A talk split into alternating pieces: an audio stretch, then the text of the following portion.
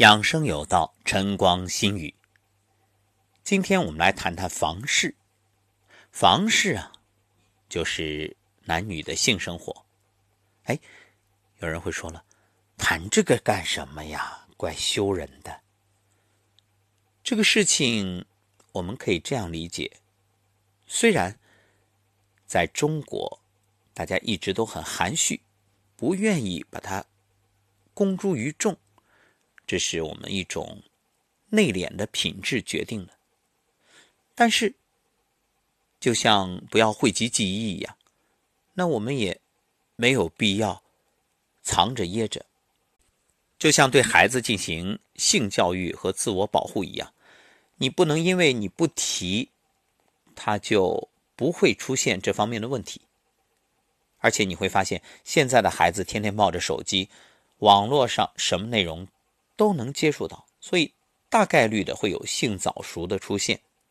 因此，建议各位父母对孩子的性教育应该坦诚、科学的引导，而不是讳莫如深、遮遮掩掩，那样反而会激发孩子的好奇。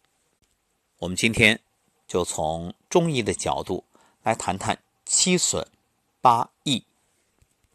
先说七损，七损是指。对人体健康造成危害的七种关于房事的行为，这个呢是大家要去避免的。哪七损呢？避、泄、结、误、烦、绝、废。先说避，避指的是闭经，主要是由于男女缺乏房事知识，在性生活的时候啊，不注意把握技巧。造成交合深浅不当而引起。如果男性阴茎插入女性阴道过深，女性就会出现疼痛等不良感觉；如果是插入过浅呢，女性的性快感会降低，时间长了导致性欲低下，厌恶房事。那所谓的泄呢，是指在房事进行之前，精气就泄出，出现大汗不止等异常状态。这个呢，会对人体健康产生不利影响。结是指精液枯竭，由于纵欲过度、房事过于频繁而引起。精液对于人类延续后代以及维持正常的生理活动发挥着积极作用。如果精液枯竭，人就会患病，严重的会导致死亡。所以，从中医养生来说，主张的是节欲。这个节欲是节制欲望，而不是那个生育的欲。物这个物呢是请物的物，是指阴茎不举，也就是现代医学所说的阳痿。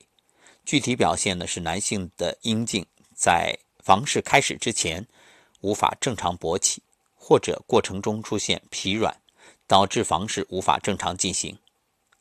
不举主要是由纵欲过度，或者是房事的时候心理状态不佳等原因导致的。再说烦，烦呢是指男女在进行房事时具备的一种心理状态。如果心情烦躁，毫无甜蜜愉悦之感，就是烦。烦容易造成夫妻房事不和谐。绝，这个主要是针对男性来说的，是指男性呢。以自我为中心，丝毫不考虑女性的意愿和心理感受。即使在女性不愿意进行房事的情形下，仍然强迫和女性行房事。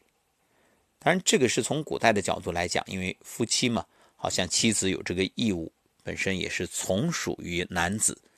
但是在现代来说，这已经涉嫌触犯法律，即使是夫妻也不能勉强。否则会受到法律制裁。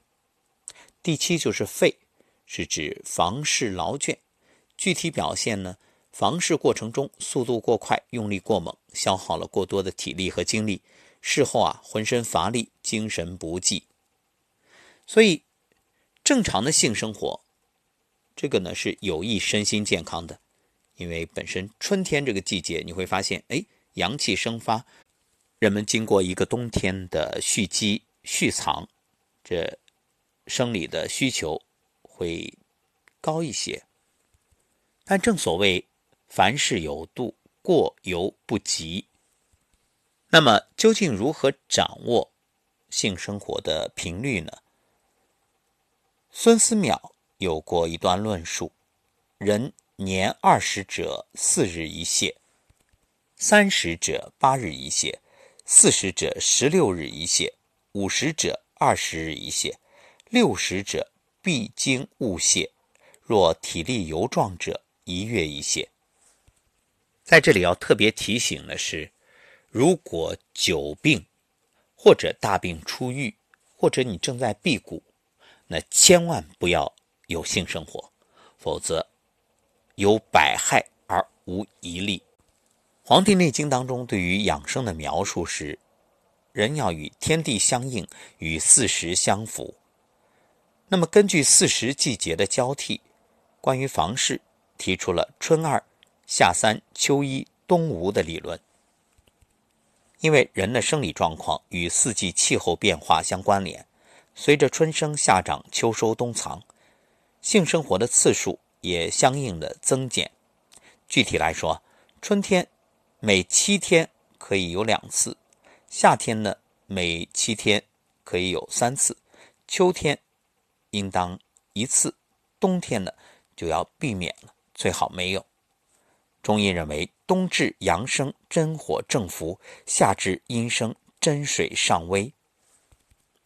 冬至时节是一年中阳气最弱之时，夏至时节呢，则是一年中阴气最不足的时候。所以，夏天阳气较盛，冬天阳气衰微。而男子属阳，女子属阴。如果冬天房事过多，容易令男性的阳气受损。女性的阴液耗伤，为了阴阳平衡、身体健康，夫妻之间啊，冬天要节欲，闭经敛神，以免肾精不固，造成免疫力下降。而春夏呢，是万物生长、生机勃发的季节，气候舒适宜人，人们心情舒畅，自然这欲望也会高涨。所以，春夏季节啊，性生活。可以适度的增加，注意是适度。好，今天我们重点谈的是七损，那下期节目呢谈八益，究竟有哪些是有益于性生活，并且可以通过性生活来养生的呢？我们下一期接着聊。